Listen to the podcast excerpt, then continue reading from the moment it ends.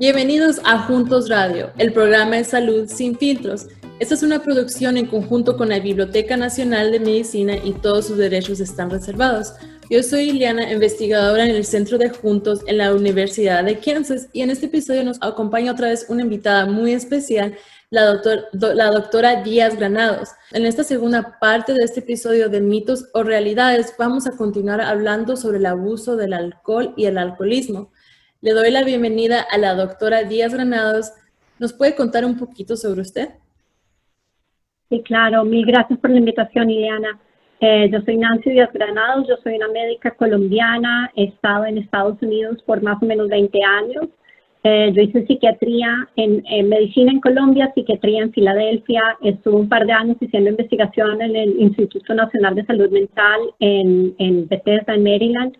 Eh, un par de años en la Universidad de Texas en San Antonio haciendo investigación en trastornos del afecto y llevo ahora más o menos siete años haciendo investigación en trastornos del abuso de alcohol y alcoholismo, eh, también en Bethesda, en Maryland. muchísimas gracias por estar aquí, por acompañarnos el día de hoy. Y vamos a comenzar con nuestro primer punto. ¿Es mito realidad que no tengo un problema porque solo tomo los fines de semana?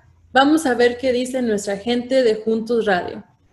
Eh, yo considero que mientras no, no, pases el exceso de caer en la borrachera todos los fines de semana, puedes tomar una pequeña cantidad eh, cada fin de semana, pero si pasas ese límite de emborracharte, ahí es cuando tienes... También considero que tiene que ver mucha la razón por la cual estás tomando, si es para olvidarte o por diversión, pues son diferentes eh, casos. Ah, doctora, ¿es mito o realidad? Eh, es un mito. Eh, depende de cuál es el consumo de alcohol en el fin de semana. Si es un consumo de una copa o, una, em, una copa de vino o una botella de cerveza, es posible que no haya un problema.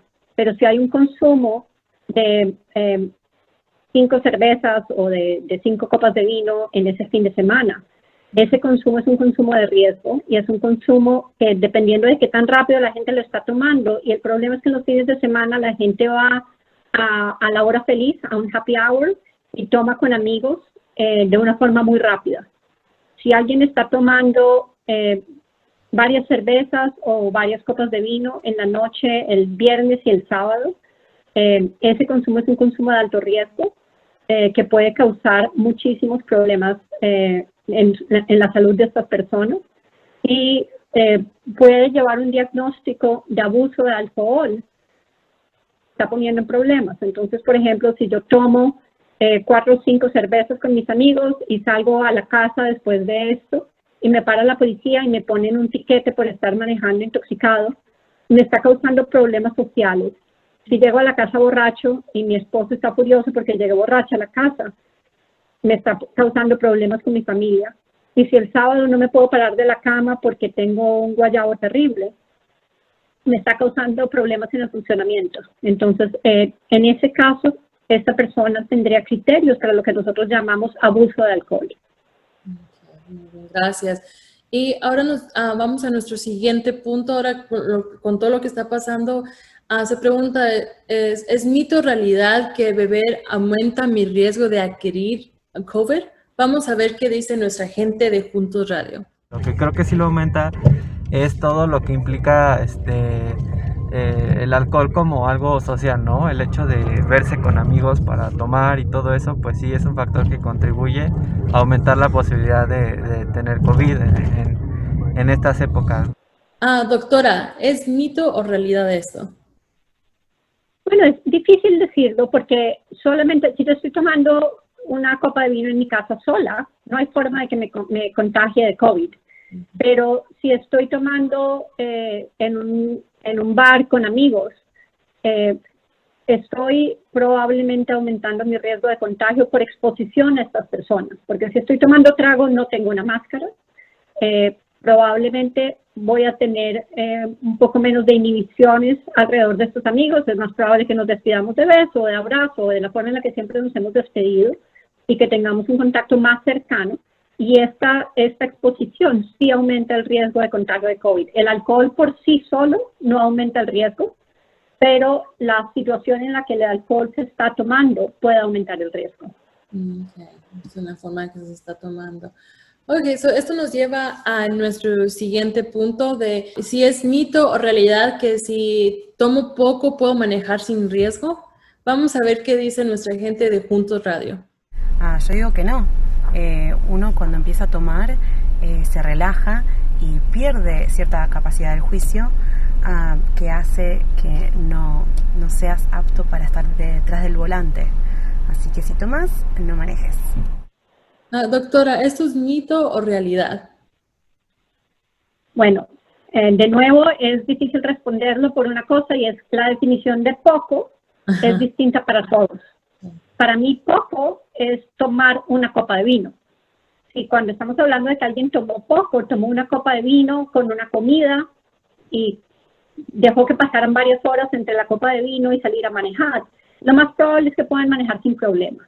Pero si poco para algunas personas. Él me tomé cuatro o cinco cervezas con unos amigos y salí para la casa. Si tomaron cuatro o cinco cervezas con unos amigos, eh, estoy segura que van a estar bajo el nivel de intoxicación que puede causar, como estaba describiendo antes, que les pongan, que los arresten por manejar intoxicados, eh, en donde realmente van a tener muy eh, mala coordinación y el riesgo de un accidente en el carro es muy alto. Y si van a tener, em, si llegan bien y pueden manejar bien hasta la casa, igual eh, se pusieron a ellos y a la gente alrededor de ellos en un riesgo que probablemente no deberían haber tomado, que no era, no era algo eh, recomendable. Así que la definición de poco es la parte difícil de esta pregunta. Eh, yo no recomendaría de ninguna forma tomar y manejar. Y si alguien va a tomar y manejar, eh, mi recomendación es que pidan eh, ayuda de alguien que esté sobrio para que los lleve a la casa, no importa cuál sea el consumo. Gracias. Y nuestro siguiente, ah, siguiente punto es, ¿es mito o realidad que no pasa nada por tomar una copa de alcohol durante el embarazo? Vamos a ver qué dice nuestra gente de Juntos Radio. No, no es seguro.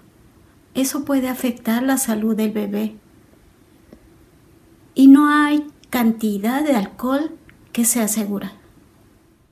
Ah, doctora, ¿esto es mito o realidad? Eh, es muy, muy claro y no hay ninguna duda que cualquier consumo de alcohol durante el embarazo le hace daño al bebé. Eh, los daños eh, pueden ser realmente muy bajos y la gente puede no notarlos si es solo una copa, y estoy hablando de una copa durante nueve meses, no una copa diaria.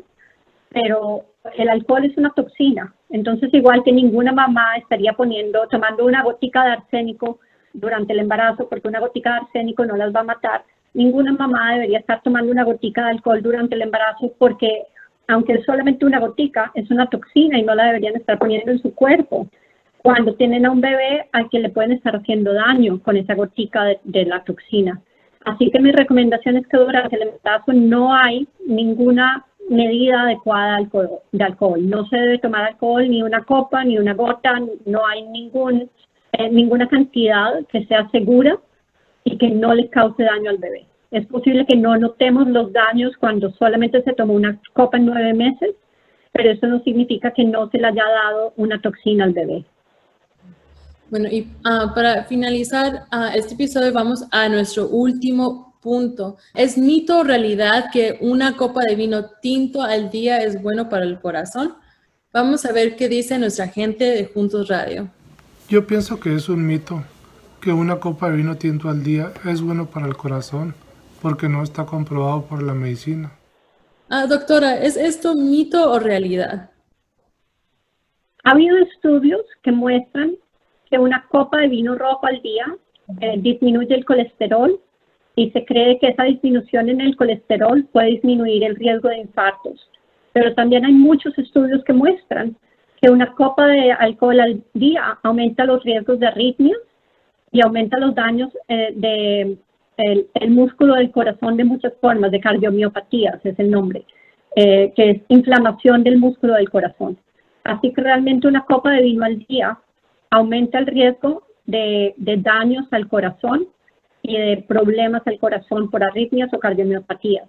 Em, no hay nada que demuestre, todos los estudios que han hecho, incluso los estudios que demuestran que puede disminuir el colesterol, eh, no muestran que la gente que toma una copa al día vive mejor o vive más tiempo, muestran que la gente que toma una copa al día eh, vive más, eh, qué pena, muere más temprano o tiene más daños al corazón y más complicaciones por el uso del alcohol. Así que una copa al día no es una recomendación y no es algo que yo pueda decirles que es algo saludable, es algo dañino.